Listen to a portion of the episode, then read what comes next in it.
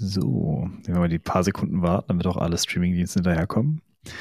Hallo zusammen. Folge Nummer 9. Heute zu Gast bei uns, der ähm, ist der liebe Maximilian äh, oder einfach kurz Max äh, Lüders von Mara Solutions. Und ähm, ja, mit Max zu reden macht immer sehr viel Spaß, deswegen habe ich mich sehr auf die heutige Freude auch, Folge auch wieder gefreut. Ähm, äh, Max hat immer eine sehr, sehr klare Meinung, das finde ich auch sehr, sehr gut. Äh, von daher, Max, ähm, stell dich doch selber mal vor, sei gegrüßt. Moin, hi.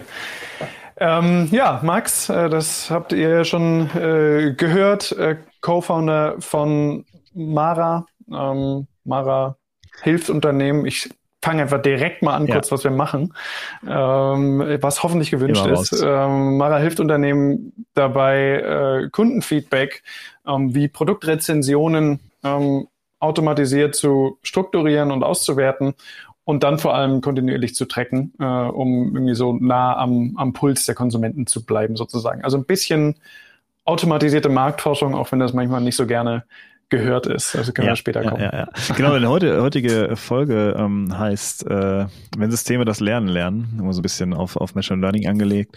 Es ist immer so ein bisschen lustig, oder? Systeme das Lernen lernen, das klingt alles immer so mythisch. Es klingt äh. sehr, sehr groß äh, und wird auch äh, meiner Meinung nach oft überschätzt, was da dahinter steckt.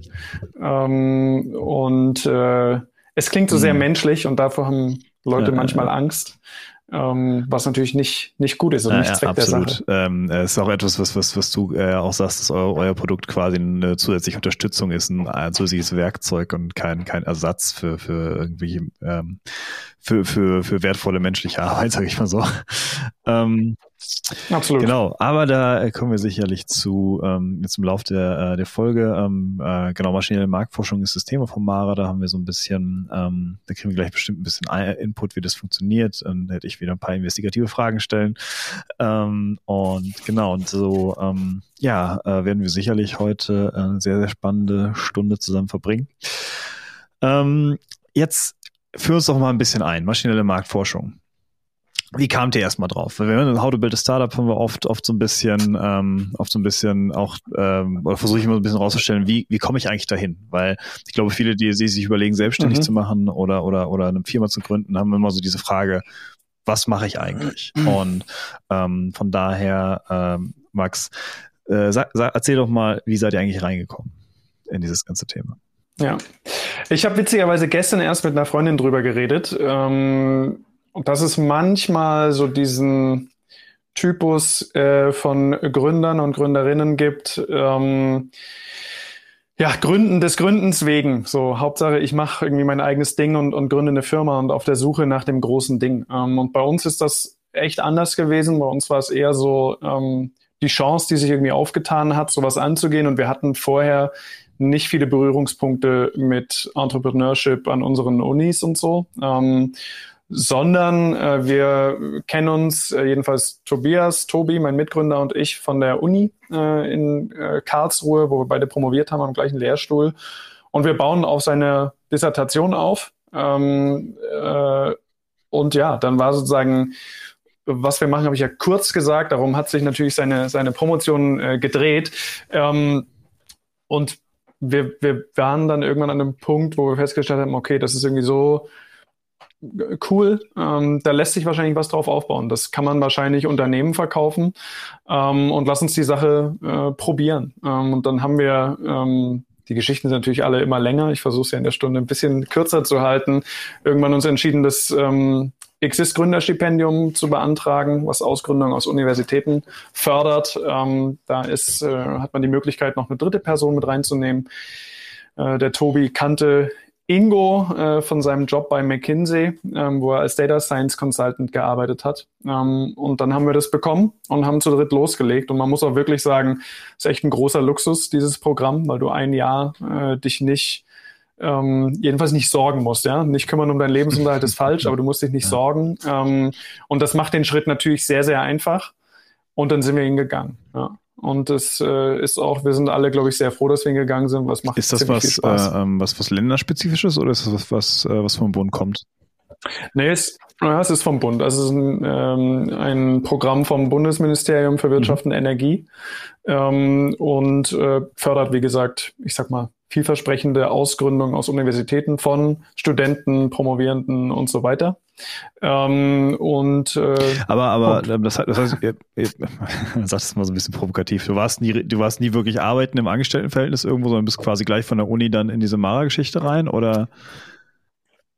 Jein. Also was ein paar Leute äh, gerne vergessen, was ich auch nachvollziehen kann, bei der Promotion sitzt du ja nicht die ganze Zeit in deinem stillen Kämmerlein und äh, forschst irgendwie vor dich hin, sondern du bist ja ein Angestellter mhm. an der Uni, der äh, seine Aufgaben hat, äh, sei es äh, Lehrveranstaltungen betreuen, äh, Drittmittelprojekte, die so ein bisschen, ich sag mal, plump wissenschaftliche Beratungsprojekte. Ähm, von daher äh, kenne ich die Welt. Ähm, ich hatte auch Praktika äh, in Beratungen etc.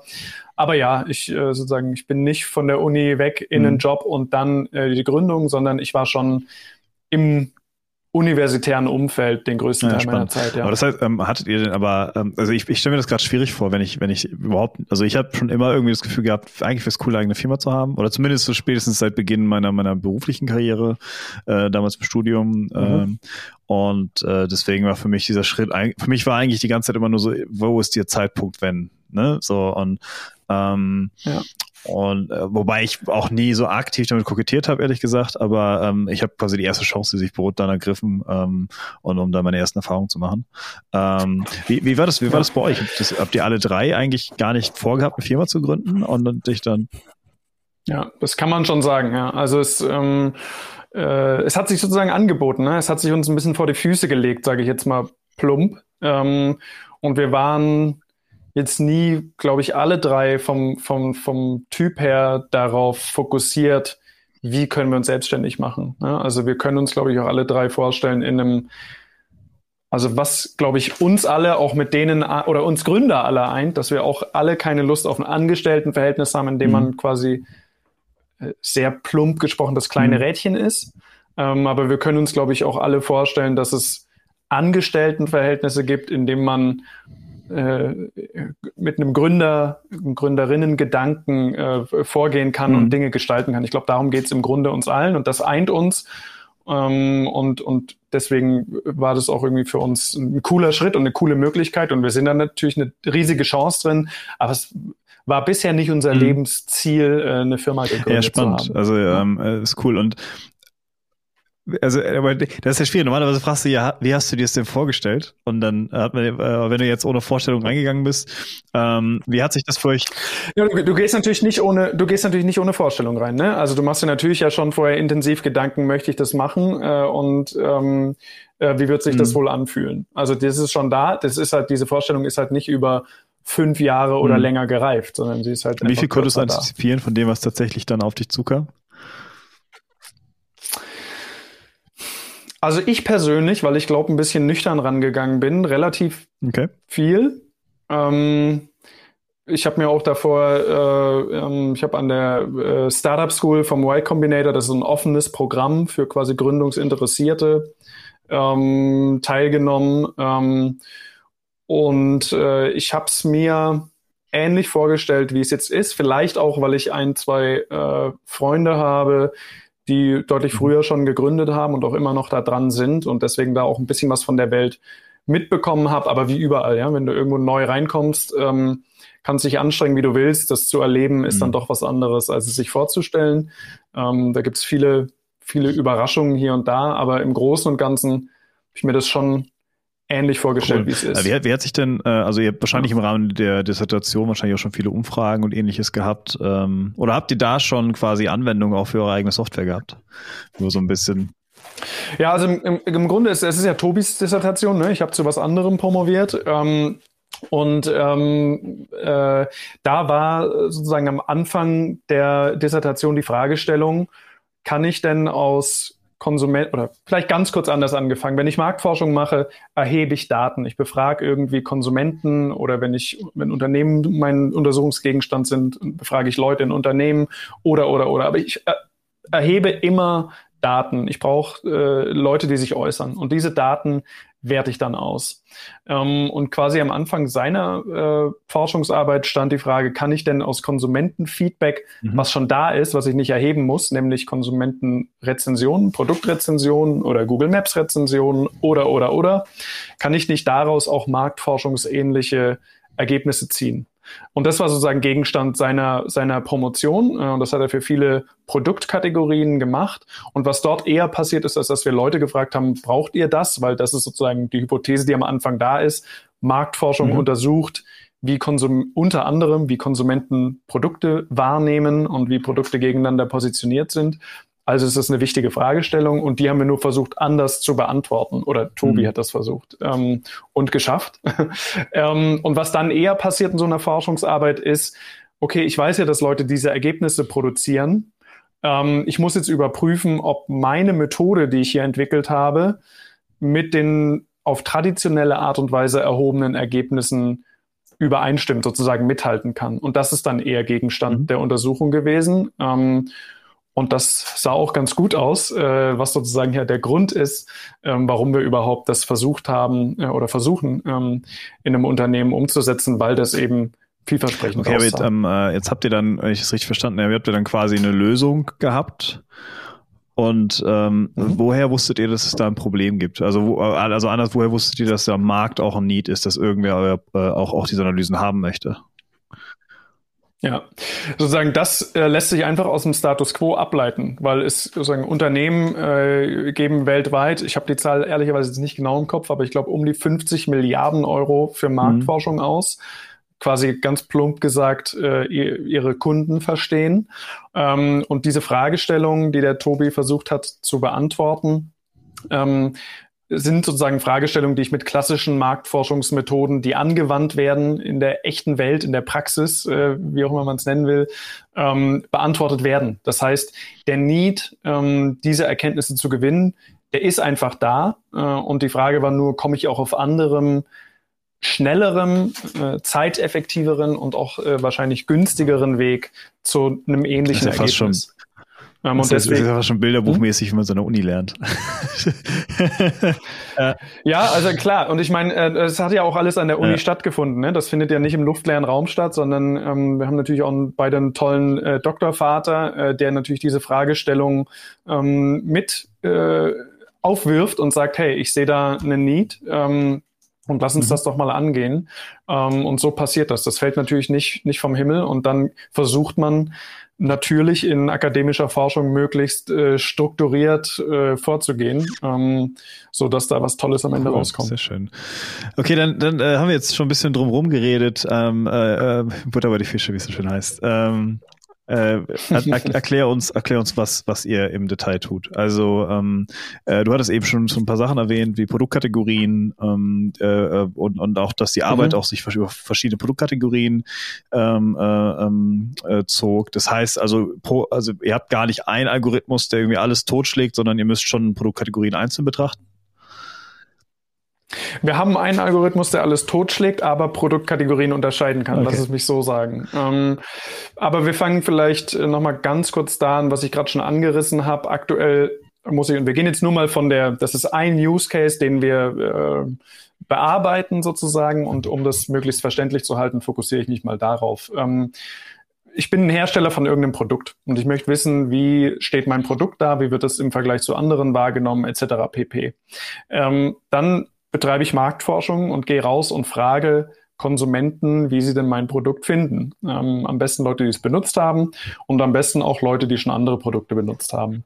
Und was dann je nachdem, welche Frage man genau hat und so weiter. Aber was rauskommt ist, okay, es gibt gewisse, wir nennen das Produktattribute. Das ist irgendwie eine Batterielaufzeit, ein Display, eine Kamera beim Smartphone, mhm. ja, solche Themen. Also das, was man einfach wahrnimmt, was das Produkt ausmacht. Und wie findet ihr, dass wir auf diesen einzelnen Attributen performen und wie performt der Wettbewerb?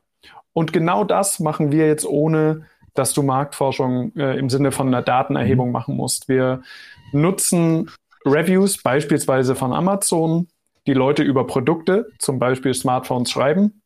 Wir beschaffen die Daten, lesen aus diesen Textdaten und da kommt unser Algorithmus ins Spiel, ähm, die Attribute raus, die die Leute bewerten, weil die schreiben ja in den Rezensionen zur Batterie und zur Kamera und zum Display etc.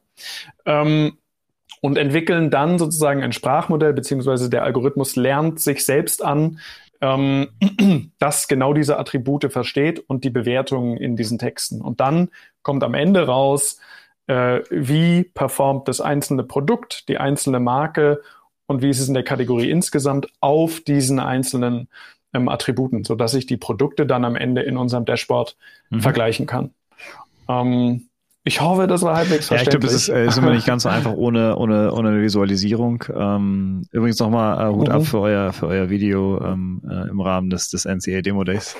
Äh, das war schon ganz cool. Äh, Vielen Dank. Äh, habt da, äh, ma, ma, müssen wissen, Max war derjenige, der richtig gut vorbereitet war und ich war derjenige, der morgens das Skript geschrieben hat.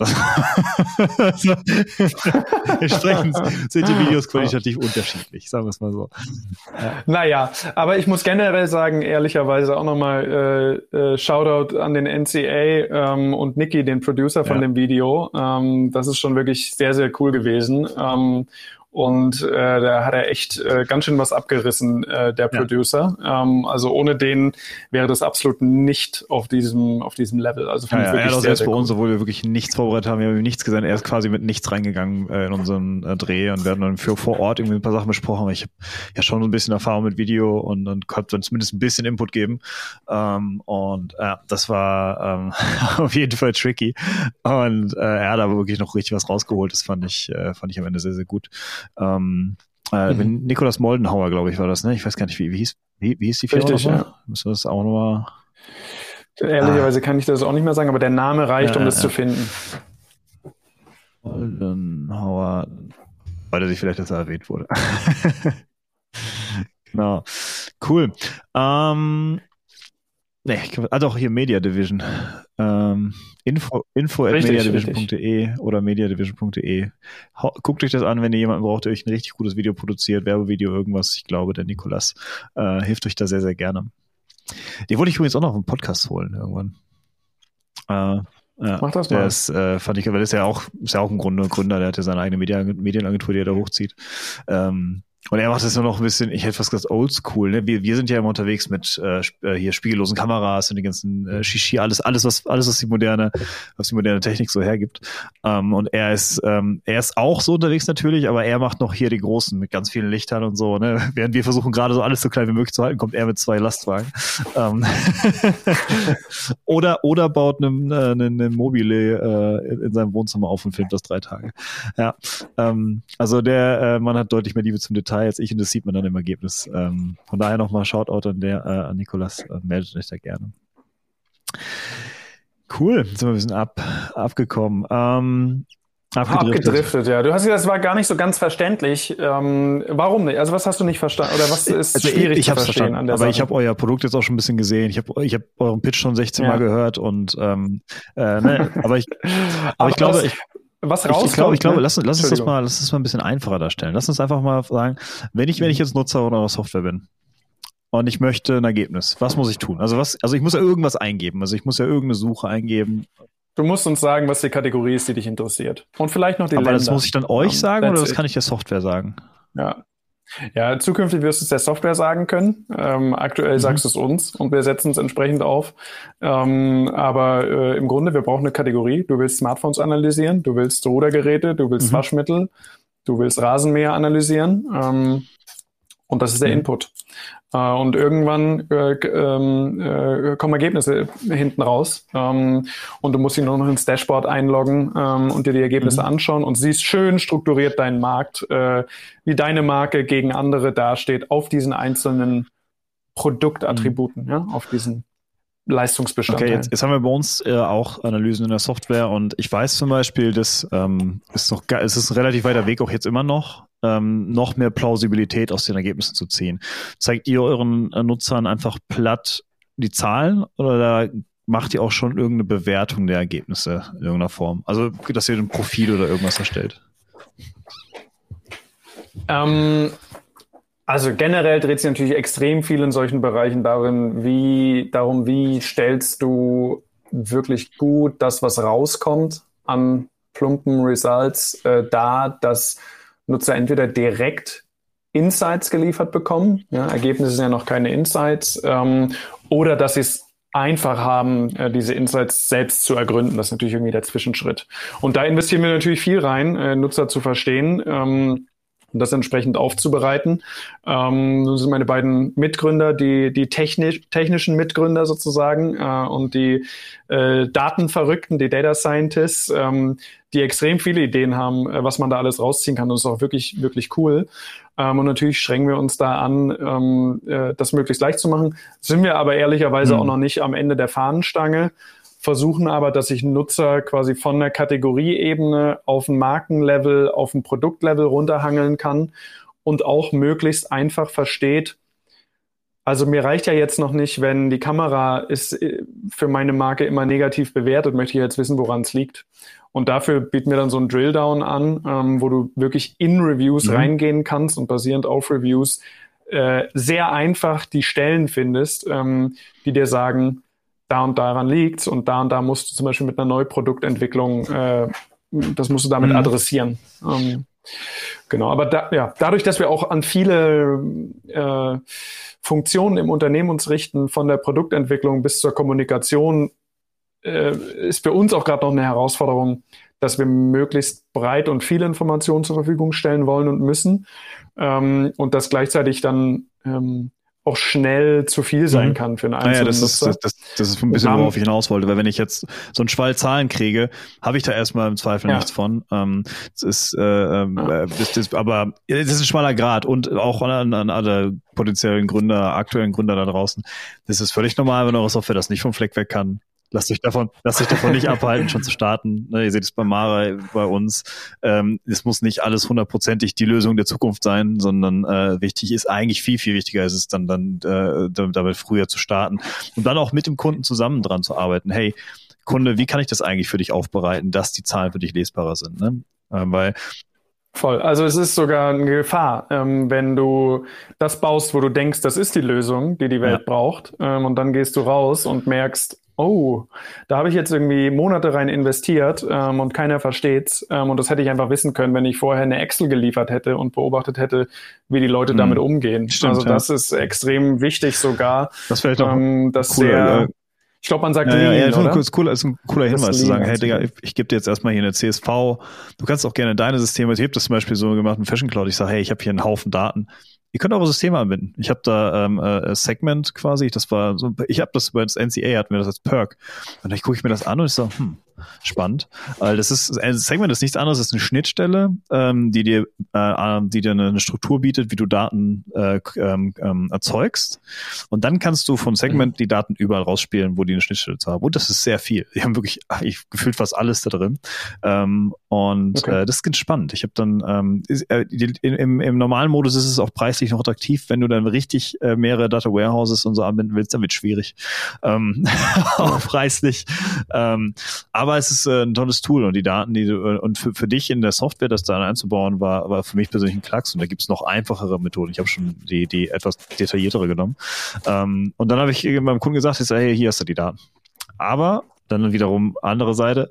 Er hat äh, eine der wichtigsten Zahlen in meinen Augen gar nicht als ausgewertet. für, für dann wiederum seine Kunden. Ja, aber das ist ja, das ist ja immer so ein Hin und Her, ne? Und das ist, man lernt voneinander und das ist, glaube ich, auch extrem wichtig, dass man es auch genau so betrachtet. Ähm, nicht bloß die Kunden können aus unserer Lösung was lernen, sondern wir müssen sogar auch extrem viel von unseren Kunden lernen, die beobachten äh, und, und gucken, wie wir sie am allerbesten und einfachsten bedienen und denen das Leben so leicht wie möglich machen. Am Ende des Tages ist das unsere Absolut. Aufgabe, unser, unser Recht da zu sein, ja. ähm, äh, den Kunden und Kundinnen das Leben so einfach ja, oder oder ihnen Daten zu liefern, die sie vorher vielleicht vielleicht aus Kostengründen auch alleine schon nicht rangekommen wären, ne? ähm, weil sie halt nicht die, ja. das Geld haben, um diese zu den 50 Milliarden beizutragen jährlich.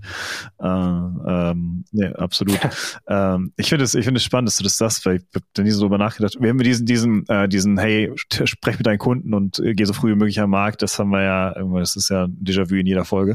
Ähm, äh, und ihr merkt, das ist eine der wichtigsten Sachen, auch einer der größten Fehler, die ich gemacht habe in, in einigen Produktentwicklungen, die ich, äh, die ich meinem, ähm, äh, meiner Karriere hatte.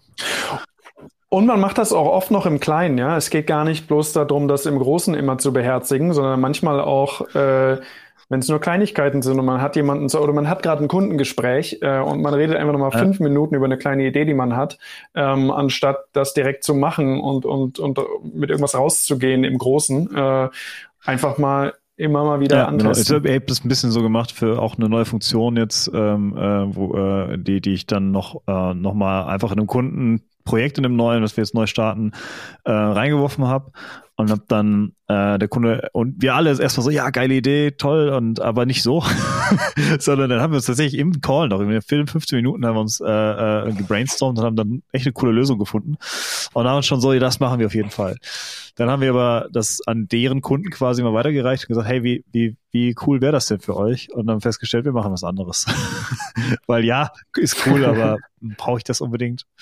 Ähm, ja. Genau. Ja, aber das ist, äh, das ist ganz spannend. Ich, ich, ich finde mal, das ist immer die Waage, ne? Wenn, wenn äh, irgendwer, äh, wenn Steve Jobs irgendwie gefragt hätte, ob er ein iPhone braucht, hätte er eine relativ deutliche Antwort gekriegt damals, glaube ich. Ähm, von daher, das, ähm, aber das ist natürlich nicht immer der Fall. Ne? Und das ist auch eine, ein sehr eigener äh, Entrepreneur-Typus naja. sozusagen, ja. Also das ist, da äh, können sich 99,99 Prozent, wenn nicht noch mehr, äh, einfach überhaupt nicht ja, mit vergleichen. Das ist einfach ganz eigene Persönlichkeit. Ja, und äh, auch da, äh, Steve Jobs, äh, äh, unter anderem ging es ja auch immer darum, was möglich zu machen. Wobei bei Apple war es immer so ein bisschen dieses Herausfordern. Ne? Ich, ich fordere ich fordere die Arrivierten heraus. Ähm, ne? Seinerzeit, glaube ich, IBM mit, mit, dem, mit dem Mainframe. Ähm, und Apple gesagt hat, hey, Personal Computer ist, ist geil und wir, wir können den mit einem Schnippchen schlagen. Ähm, ich habe es neulich erst gehört, es gab ähm, einen Produkt, was sie mit Steve Wozniak vorher noch gemacht haben, um die Telekom Telekommunikationsanbieter zu ärgern. Äh, und das ist die Bluebox mhm. oder so, weil früher Ferngespräche noch sehr teuer waren. Und die haben sich irgendwie irgendwas überlegt, um, um diesen Fakt aufzuheben. Haben das aber nie verkauft, weil sie Schiss hatten, verklagt zu werden. Ähm, aber äh, das war so deren erstes Projekt. Es ging ihnen halt immer darum, so ein bisschen die Großen zu ärgern. Ja, du glaubst, das ist die Hauptmotivation von Steve Jobs und Steve Wozniak gewesen, die großen ja, zu ärgern? Ja, das war es. Eins so, ähm, also nicht, also nicht den großen zu ärgern, sondern das ist jetzt ein bisschen salopp gesagt, aber den, den, den, Sta den, den, äh, äh, den Status Quo Challenge. Das ist heute noch Apples, äh, ja, okay. das ist heute ja. noch Apples ähm, Claim und äh, wonach die leben. Das macht auch Sinn, ne? Ähm, wobei, ich, hab, ich bin mal jetzt neulich selber übers Why nachgedacht bei Leadbase und ähm, äh, auch, auch, ne, weil, weil gerade dieses, äh, was Simon Sinek macht, dieses äh, Why, How, What, ähm, wo du, wo du Start with Why, ähm, wo du erstmal überlegst, okay, warum machst du eigentlich das, was du tust und warum stehst du morgens auf, so ein bisschen. ähm, äh, und äh, ja, dort, dort haben, ähm, äh, dort haben wir dann, du kommst halt immer auf, auf dieses Ding. Wenn du, wenn du ein junges Startup bist, es geht immer darum, irgendwas anders zu machen und den Status Quo zu challenge und so. Deswegen, das ist manchmal ein bisschen schwammig. Auf der anderen Seite, ich bin ja zum Beispiel einer der wenigen Apple- und Microsoft-Fanboys.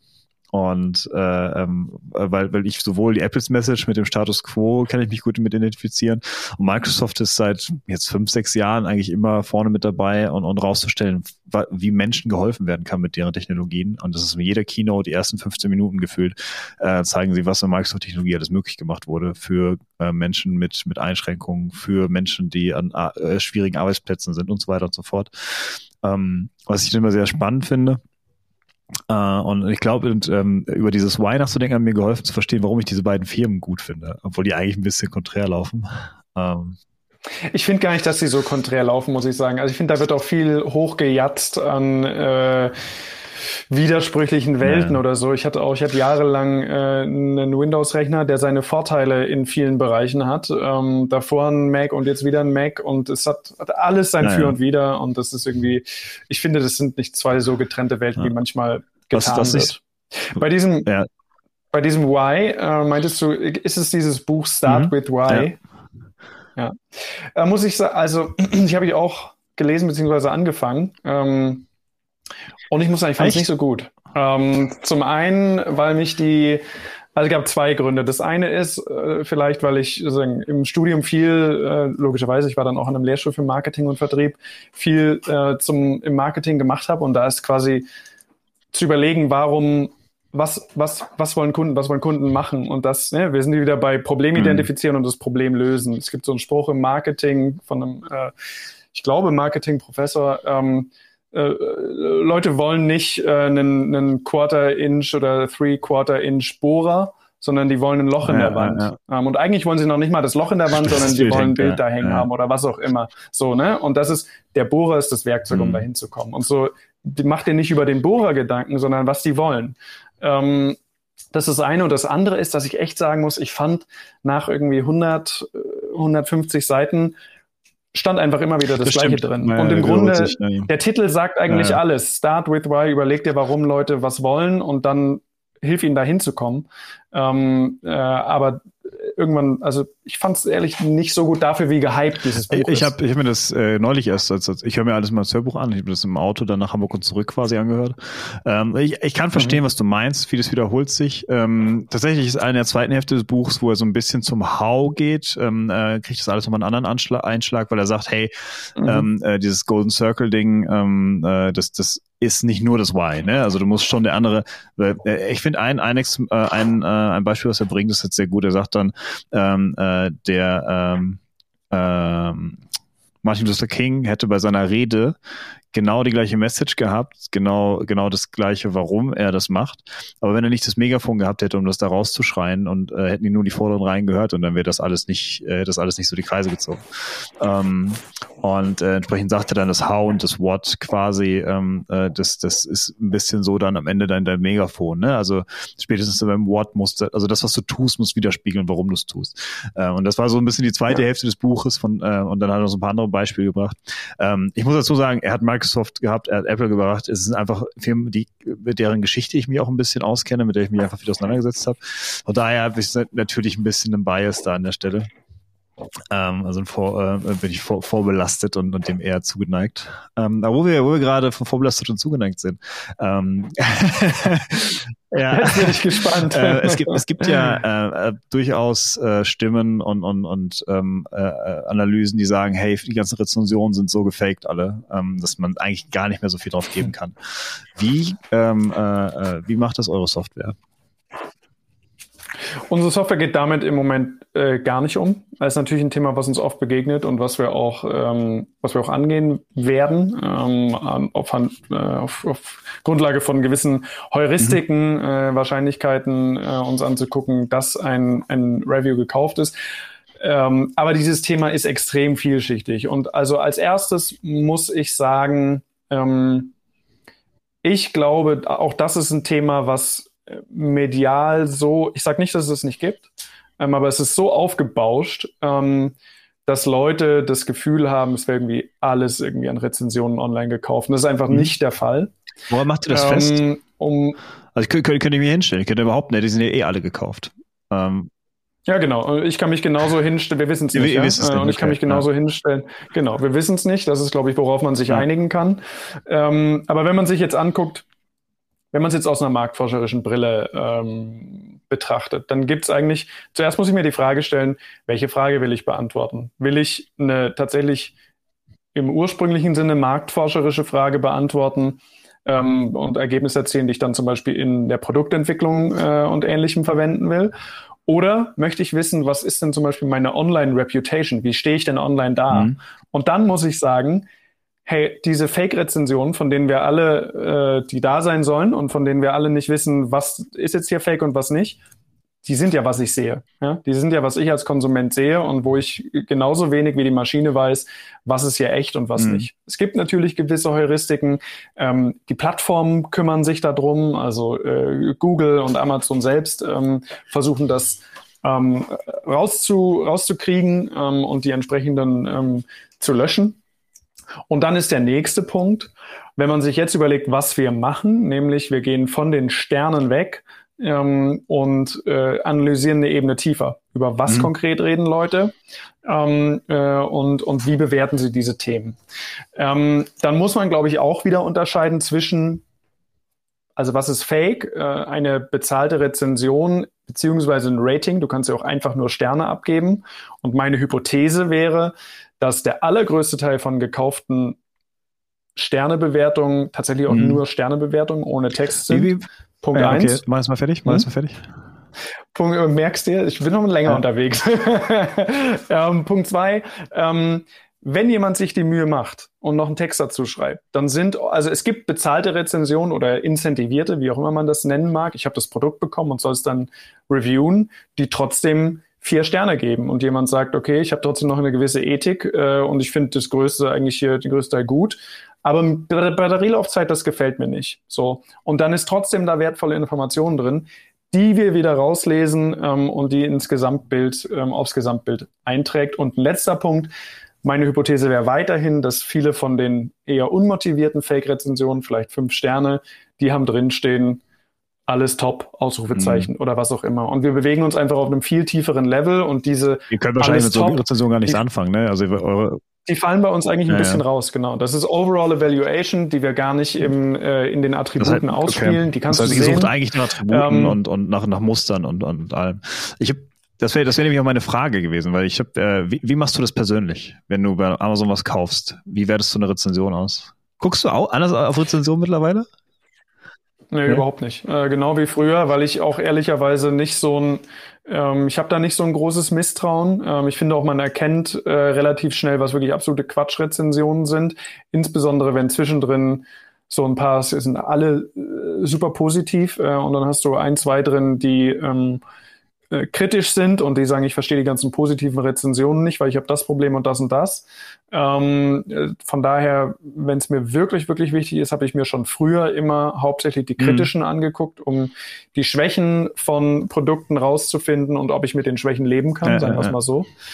Ähm, und wenn man sich diese ganzen Dokumentationen und so weiter zu Fake-Rezensionen anguckt, ähm, das ist leider so ein bisschen ein Schubladendenken, aber ich, ähm, ja, da muss man, muss man ein bisschen vorsichtig sein, ähm, aber offen gesagt, äh, vor allem ist es oft der Fall bei relativ günstigen Pro Lichterketten und keine Ahnung was, die aus Fernost kommen.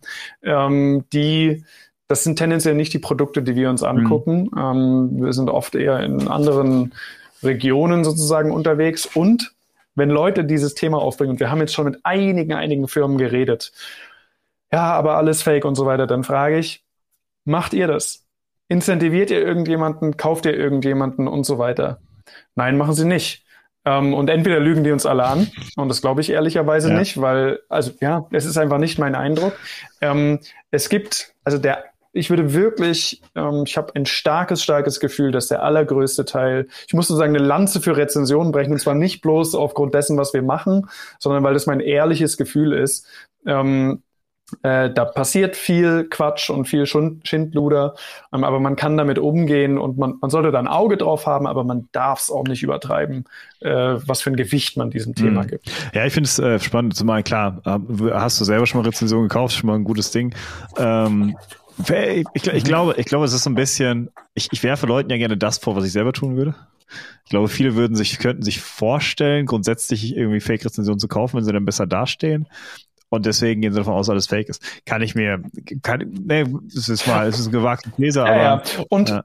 Also was auf jeden Fall ähm, ähm, passiert, und das finde ich aber nicht verwerflich, ist quasi, dass das ähm, Incentivieren auf Amazon zum Beispiel ist es ja auch äh, markiert mit diesem äh, Wine-Programm, ähm, Wein, wie auch immer man es richtig spricht, ähm, äh, dass Leute Produkte zur Verfügung gestellt bekommen zum Testen und dann ihre Meinung äh, abgeben. Mhm sollen. Ähm, und ähm, warum soll ich das nicht machen als Unternehmen? Ähm, ja, aber Influencer Marketing ist auch nichts anderes. Also ja. Ganz genau. Und es ist auch, es ist auch was anderes und deswegen würde ich das auch, ne, das ist nicht alles schwarz und weiß. Ähm, es gibt Unternehmen, wie gesagt, oft so, sagen wir mal, Lichterketten äh, und so weiter.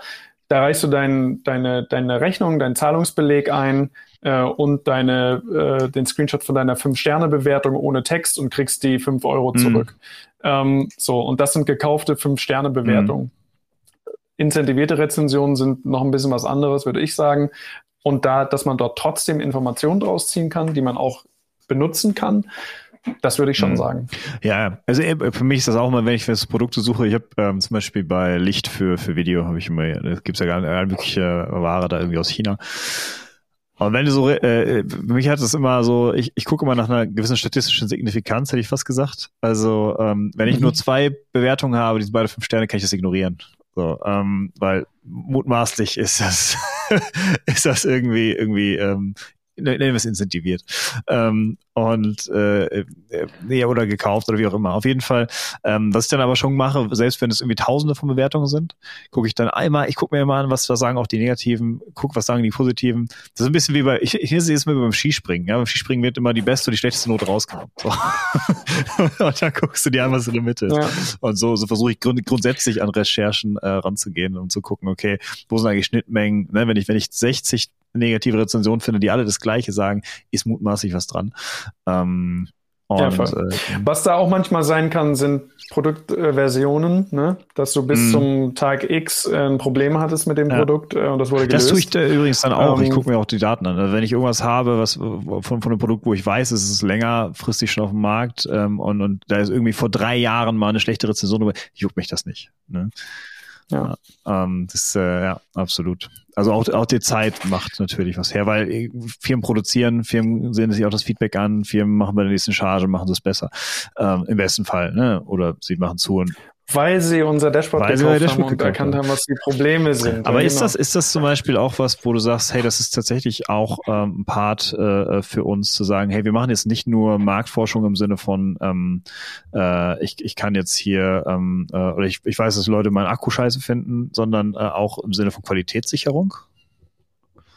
Absolut. Also es ist absolut ja unser äh, Ansinnen, äh, nicht einfach nur sozusagen die einmaligen Marktforschungsstudien, die so durchgeführt werden, einfacher zu machen, zu ergänzen, wie auch immer man das nennen möchte, ähm, sondern äh, mit unseren Kunden in ein kontinuierliches Doing reinzukommen mhm. und wir beobachten die Kategorie. Äh, wir können ja auch sagen, alles klar, du hast jetzt abgeleitet aus unseren Analysen, du musst jetzt XY am Produkt verbessern, das machst du, du hast den Neuprodukt-Launch ähm, und wir tracken weiter und gucken, ob sich dieses Attribut in der Wahrnehmung verbessert und in den Rezensionen, das, was wir gerade besprochen haben, ähm, sich das plötzlich äh, widerspiegelt widerspiegelt, dass dieses ähm, äh, Produktbestandteil äh, besser bewertet mhm. wird. Ähm, ist absolut, was wir tun wollen und wir sind ja auch nicht, also Marktforschung passiert ja nicht zum, zum Selbstzweck, sondern es macht ja immer eine Unternehmensfunktion damit was und das ist natürlich auch unser Ziel, diese Unternehmensfunktionen die im Produktmanagement sitzen, in Forschung und Entwicklung, in der Kommunikation, im E-Commerce und so weiter und so fort, diese zu bedienen und deren Probleme ähm, zu lösen und denen mit diesen Analysen auch auf einer kontinuierlichen Basis ihren Job einfacher mhm. zu machen. Cool, sehr schön. Ähm, eine, eine Sache interessiert mich noch, bei, bei euch hört ich so von, von wenn ich jetzt so dieses Gespräch gehört habe, dann ähm, äh, ja, habt ihr vielleicht hier und da ein paar Fragen, mit denen, mit denen ihr hantieren müsst, aber grundsätzlich äh, hört sich das fast so an, als wenn das relativ smooth läuft. Ihr habt eine gute Idee, ihr habt damit gestartet, ihr habt diese Förderung bekommen und ähm, wo, wo waren die Fallstricke? Was waren so, was waren so ja. eure, eure großen Herausforderungen? Ja. Ähm, also erstmal. Es war alles perfekt. Okay, danke. Nee, nee, nee, nee, überhaupt nicht. Ähm, überhaupt nicht. Aber tatsächlich muss ich schon sagen, dass ich, ähm, also manchmal warte ich noch auf das große, dicke mhm. Fettnäpfchen so ungefähr, ne? Oder die, oder das Aufwachen. Ähm, äh, von äh, was wir nicht alles übersehen haben. Und das soll überhaupt nicht heißen, dass alles, alles läuft. Wir wissen, dass wir Baustellen haben, die wir anzugehen haben und so weiter. Kommuniziert ihr sowas auch ich glaube, was, wenn ihr, wenn ihr sagt, wenn du sagst, was Baustellen? Seid ihr da transparent in dem? Also wir sind auf jeden Fall transparent, weil wir sagen, ähm, unsere Einstellung ist, dass wenn wir Sachen versprechen, die wir nicht halten können, mhm dann, dann, dann, dann fliegt das Ding nicht. Mhm. Ja? Dann äh, wir müssen, du musst Erwartungen managen ähm, und sagen, was können wir, was können wir nicht. Ähm, und musst vielleicht auch sagen, okay, dieser Status ähm, ist für, den, für, für unser Stadium auch echt okay und wir können euch trotzdem schon einen Mehrwert liefern. Aber wir sehen auch, dass wir in x Monaten oder einem Jahr oder oder oder da und da stehen wollen und euch noch mehr ähm, liefern können. Ähm, also Offenheit und Transparenz ist, äh, ist einer unserer Werte, ähm, äh, sowohl intern als auch extern. Und da sind wir, wir sagen auch einem Kunden, hey, was du möchtest, das können wir nicht. Es sind nicht ausreichend Daten da. Mhm. Es macht keinen Sinn, dass wir dir das jetzt verkaufen, äh, du uns Geld bezahlst und du kriegst nicht, was du willst. Mhm. Macht ihr dann so, so, ähm, so, so, so eine Vorabbewertung dann? Ja, also äh, klar, wenn jemand auf uns zukommt mit einer Kategorie, äh, Produktkategorie oder wir werten ja auch Standorte bei Google Maps aus. Ähm, äh, und wir sehen das ist ein, es macht entweder von der Zahl der Daten oder vom Inhalt. Wir lesen mhm. dann immer mal so ein bisschen quer, ob äh, genügend Fleisch in den Rezensionen sozusagen mhm. ist, ähm, genügend Futter. Ähm, äh, und wenn wir sehen, nee, ist nicht, ähm, dann, dann, dann machen wir es auch nicht. Okay, jetzt habe ich ähm, eben unterbrochen, du wolltest von deinen Fallstrecken erzählen. Ja, genau. Ja. Also ich würde sagen, unser, das, ich würde das, das ist jetzt kein Fallstrick in dem Sinne, sondern was, was ich echt unterschätzt habe, obwohl ich ja von einem Lehrstuhl für Vertrieb und Marketing komme, an dem wir gelehrt haben, B2B-Sales-Zyklen sind extrem lang. Absolut, ja. Die Hölle. Ähm, diese Zeit, ja genau, diese Zeit, ähm, die das benötigt, um die entsprechenden äh, Entscheidungsträger reinzubekommen, äh, die Entscheidungen herbeizuführen und dann wirklich mal loszulegen. Ähm, das ist das am eigenen Leib zu erleben, ähm, ist ein viel größere, ein viel größerer Pain, als ich mir vorgestellt mhm. hatte. Ähm, und ich mache das eigentlich gerne, weil ich auch gern mit Leuten rede und denen versuche zuzuhören und zu gucken, wie wir ihre Probleme lösen Aber können. Wenn, wenn, wenn du das sechste äh, Meeting vom fünften Gremium hast mit denselben oder mit 50 Prozent derselben ja. Person und dasselbe wieder erklärst, das nervt. Ja. Ja, ganz so ist es teilweise gar nicht, sondern es dann, sind dann interne Abstimmungsrunden und dann ähm, bin ich, ich bin jetzt ich bin schon, ich bin schon extrovertiert, das würden viele unterschreiben, aber ich gehe Leuten jetzt nicht gerne auf den Keks ne? und dann irgendwie immer nochmal nachzuhaken und so weiter. Mhm. Aber das muss, muss ich machen jetzt in dieser äh, Rolle, wo ich viel von der Marktbearbeitung und dem Sales mache. Ähm, aber so ist es auch und man gewöhnt sich ein bisschen dran. Und das ist sozusagen die allergrößte Herausforderung, äh, die ich so ein bisschen sehe, die aber auch auf eine Art Natur gegeben ist. Ähm, und eine Sache, die mir wirklich ähm, das hat auch nicht so sehr viel mit uns zu tun, vielleicht ein Stück weit schon, aber eine Sache, die mir so, jetzt muss ich auf meine Sprache aufpassen, die mir wirklich auf den Keks geht manchmal, ist, wenn dir Multimillionen oder Milliarden Dollar Unternehmen, beziehungsweise die Angestellten von diesen Unternehmen, dich fragen, ob, wir, ob man nicht erstmal was kostenlos machen kann. Mhm ähm, und Sachen in einem Wert, wir hängen ja ein Preisschild dran äh, und dann sagen ja, äh, könnt ihr uns das nicht mal fürs erste Mal so schenken, weil wir wissen ja noch nicht, was rauskommt. Und ich verstehe das natürlich ein Stück weit, dass eine gewisse Unsicherheit damit einhergeht, unsere Dienstleistung zu kaufen. Aber wir, also ihr stellt doch auch nicht was in den Supermarkt oder auf Amazon äh, und Leute, die leider dann noch nicht wissen, ähm, äh, wie das Produkt wirklich performt, am Ende müssen doch trotzdem zahlen. Mhm. So. Ähm, und das ist, äh, ist natürlich nicht bei jedem Unternehmen so, aber es ist uns ein paar Mal untergekommen, was ich teilweise wirklich frech finde, äh, muss ich ehrlich so sagen, ähm, zu erwarten von jungen Unternehmen, die echt gucken müssen, ja, absolut, äh, ja. wie, wo es lang geht mit dem Geld. Ähm, äh, und sitzen auf einem Berg und sind nicht bereit ähm, äh, für einen Test äh, wir können ja über eine Reduktion reden oder mhm. so, ne? Aber dann zu sagen, mach das doch mal so, ähm, das finde ich wirklich teilweise ja. schwierig. Ja, also gerade gerade wenn ihr im B2B seid, ähm, also im B2B ist es halt so, du hast teilweise unglaublich beschissene Einkaufsprozesse, es mal auf gut Deutsch zu sagen, ähm, wo du dann durch sechs Abteilungen durch musst, bis du dann irgendwie als, als Lieferant da überhaupt registriert bist und dann irgendwie noch, ähm, äh, bei manchen Firmen sogar noch eine Due Diligence hin, äh, über dich hier gehen lassen musst, bis du dann irgendwie mit denen Geschäft machen kannst. Ähm, äh, und desto größer die Firma, mit der du arbeitest, desto schwieriger wird das. Ähm, weil, weil, weil haben wir auch schon, haben wir auch schon gute Erfahrungen gemacht mit Unternehmen, wo es dezidierte Innovationsabteilungen mhm. und Innovationsbudgets gibt, ähm, wo dann auch gewisse Lieferantenanlageprozesse einfacher gemacht okay. sind und gewisse Schwellen ähm, es einfach gibt, wo mhm. man sagen kann, okay, das können wir auch einfach mal so ausgeben. Ja, mit, mit, Schwellen, mit, Schwellen, sehr, sehr mit Schwellen meint Max, es gibt bei, bei den Firmen dann so, so Geschichten wie bis 5000 Euro kann man das als, als Abteilungsleiter durchwinken, dann muss das nicht erst irgendwie woanders hin oder so, so Geschichten, da gibt's gibt's tatsächlich. Genau. Ja. ja. Und das ist dann schon, und vor allem auch zum Beispiel sowas, was du gesagt hast, ein Lieferantenanlageprozess oder eine Art äh, rechtliche oder ähm, wirtschaftliche Due Diligence, ähm, die dann einfach erstmal ausfällt und dann guckt man, was da rauskommt und ob man mehr möchte und tiefer zusammenarbeiten möchte. Mhm. Und dann kann man durch diese Prozesse durchgehen. Ja, ja, ich bin auch, ähm, ich bin da auch immer relativ wenig bereit und das sollte ja alle sein. Also man muss nicht arrogant sein oder, oder, oder respektlos dem anderen gegenüber, aber ihr tut ja was, ne? Also es gibt nichts umsonst und, und man sollte auch nach Möglichkeit nicht umsonst arbeiten. Es ist mal, und wenn du so, wenn du so ein Pilotprojekt hast, wo du sagst, okay, lass uns so, ähm, ne, dann, dann geht zumindest rein und guckt, dass ihr eure Kosten gedeckt habt. Äh, und ähm, äh, das, das ist das ist für mich so ein Ding. Und ähm, normalerweise, ich, ich diskutiere ungern über den Preis. Ich sage, das ist das Ding, das ist es wert. Und äh, äh, wenn du einen reduzierten äh, Satz haben willst, dann nehmen wir dir auch was vom Produkt weg. So. Absolut. Also das sollte man so äh, machen. Das ist auch richtig. Und es gibt natürlich, es kann schon ein Problem bei einem selber liegen. Und da muss man sich auch kritisch hinterfragen. Kann man gut genug den Wert, den Absolut. das generiert, ja, ja. Äh, argumentieren und, und, und rüberbringen?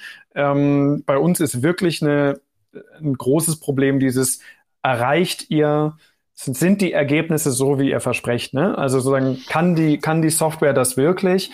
Ähm, das lösen wir jetzt mit, mit Referenzen auf der Website und unserer Demo und so weiter. Ähm, aber du hast es immer noch. Du wirst es immer haben.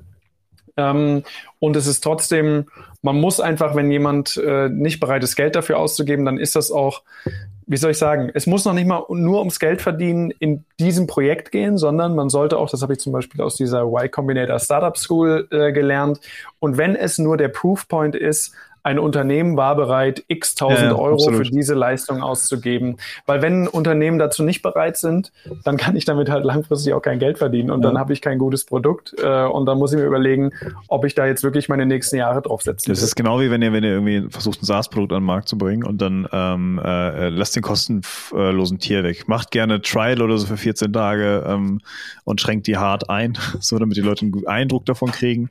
Aber ähm, äh, gebt den Kram nicht umsonst rein, weil ich hatte das vom, vom, vom Tobias ähm, von, von äh, HQ Labs aus Hamburg gehört, der dann auch sagte, hey, äh, wenn du, wenn du ein gratis Tier hast, dann kriegst du auch nur die Leute, die gar, gar kein Geld bezahlen wollen. Ähm, ja. Und, und das, da ist sehr viel Wahrheit drin. Ne? Also, äh, und wie du sagst, wenn du gerade äh, als Startup äh, diesen Investorenweg gehen willst, brauchst du auch ein Proof, dass dein Produkt Geld verdient. Ne? Ansonsten ähm, ist es relativ schnell noch vorbei. Ähm, cool, cool. Ja, äh, maschinelle Marktforschung. Ich habe ähm, nehmen wir noch so ein bisschen so ein Buzzword von, äh, äh von AI mit und sagen, hey, äh, AI wird uns, wird uns alle ersetzen. Wir brauchen demnächst keine Marktforscher mehr. ich ich, ich, ich werfe das mal so in den Raum. Und ähm, ich weiß, du hast eine klare Meinung zu, aber du kannst es dir gerne noch mit allen teilen. ich habe es, glaube ich, vorhin ja sogar schon mal kurz angedeutet. Ähm, ich glaube da überhaupt nicht dran. Ja? Ich glaube überhaupt nicht ähm, dran, dass ähm, Maschinen uns ersetzen werden und unsere Jobs wegnehmen werden, sondern ich glaube, dass Maschinen, so wie schon äh, die vergangenen Jahrzehnte, die ganze Zeit, Maschinen uns die Arbeit, die wir aktuell machen, einfacher machen werden. Mhm. Ähm, jetzt, jetzt nehmen wir das konkrete Beispiel, was, was ihr bearbeitet.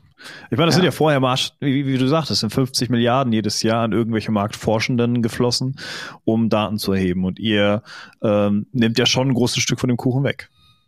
Ja, nicht bloß um Daten zu erheben, sondern auch um die auszuwerten, um die Ergebnispräsentationen zu erstellen.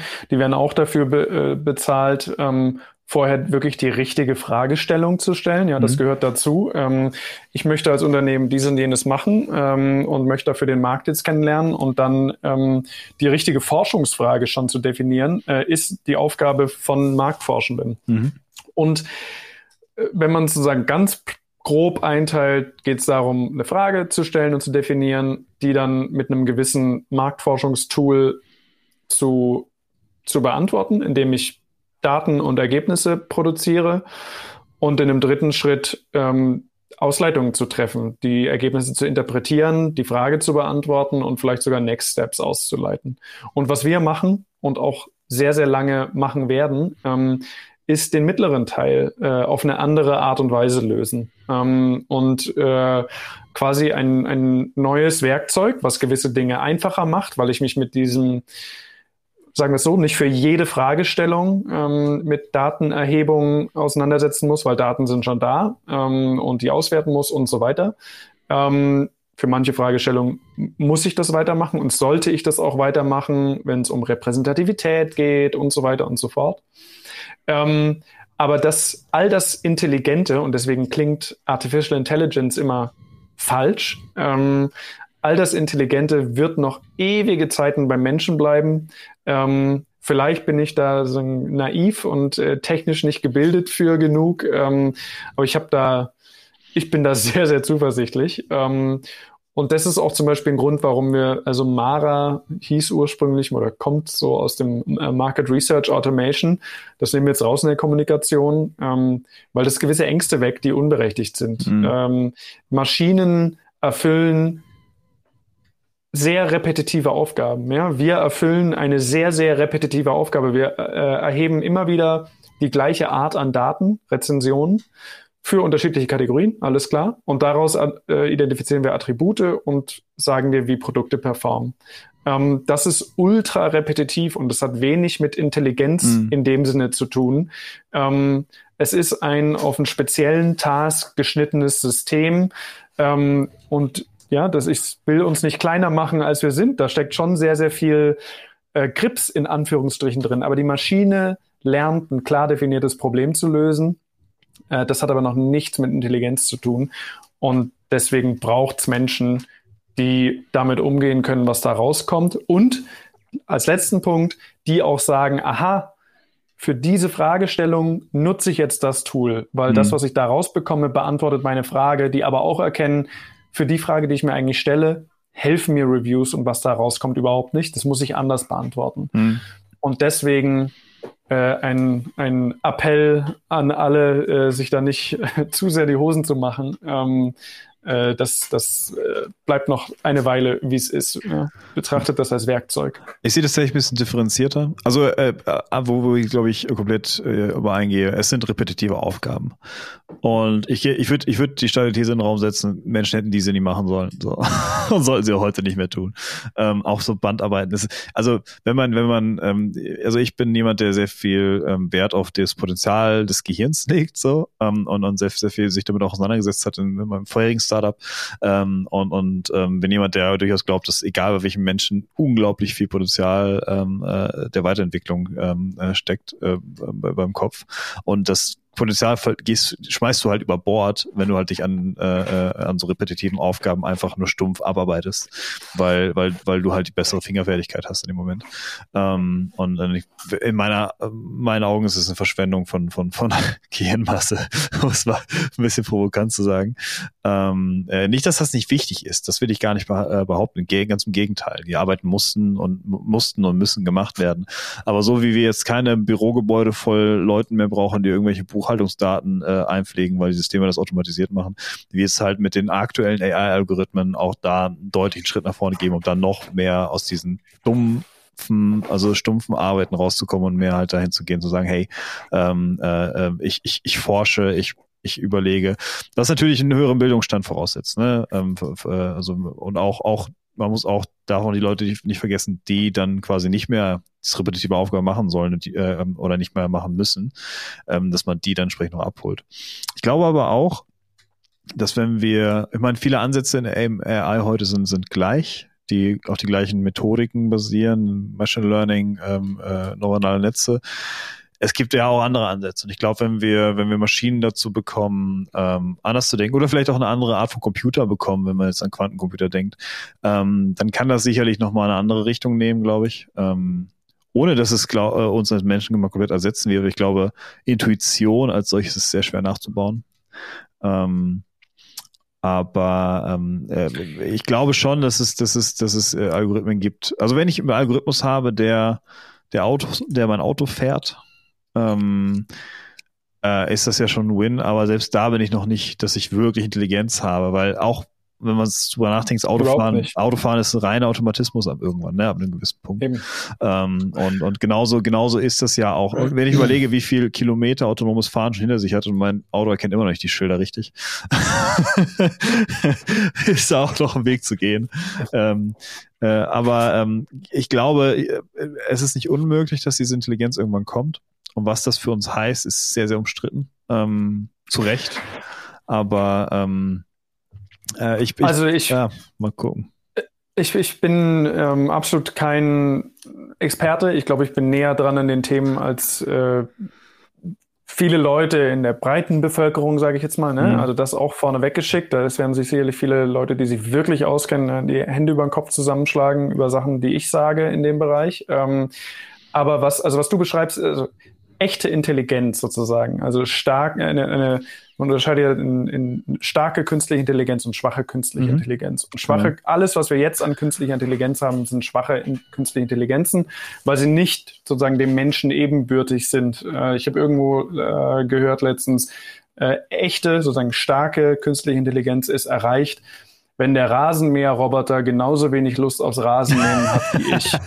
So, und das beschreibt die Sache gut. eigentlich ja. ganz gut. Und Großartig. diese menschlichen Aspekte, ähm, die, die, das ich, ja, vielleicht habe ich dann, bin ich dann nicht gebildet genug in dem Bereich, aber das sehe ich nicht, dass wir das abbilden können. Und dieser, sogar der Punkt mit der Intuition, den du gerade gesagt hast, der ist ja schon in Teilaspekten in schwachen künstlichen Intelligenzen abgebildet. Also die eine der krassesten künstlichen Intelligenzen AlphaGo, ähm, die das Spiel Go beherrscht, für das man kurz gesagt einen gewissen Teil von Intuition braucht, weil es zu viele Spielkombinationen gibt, als dass man einfach alles durchsimulieren kann. Ähm, äh, aber die, diese künstliche Intelligenz kann das, die kann das Spiel Go spielen. Also es geht immer bei allem, was wir als künstliche Intelligenz bezeichnen, darum, dass ultraspezifische Tasks erfüllt werden. Und allein wenn es ums, ich glaube wirklich, das ist ein gutes Beispiel, Fragen stellen, die richtigen Fragen mhm. stellen, mhm. bis Maschinen die richtigen, das ist so fernab von dem, wo wir sind, mhm. ähm, dass ich da echt keine Angst habe.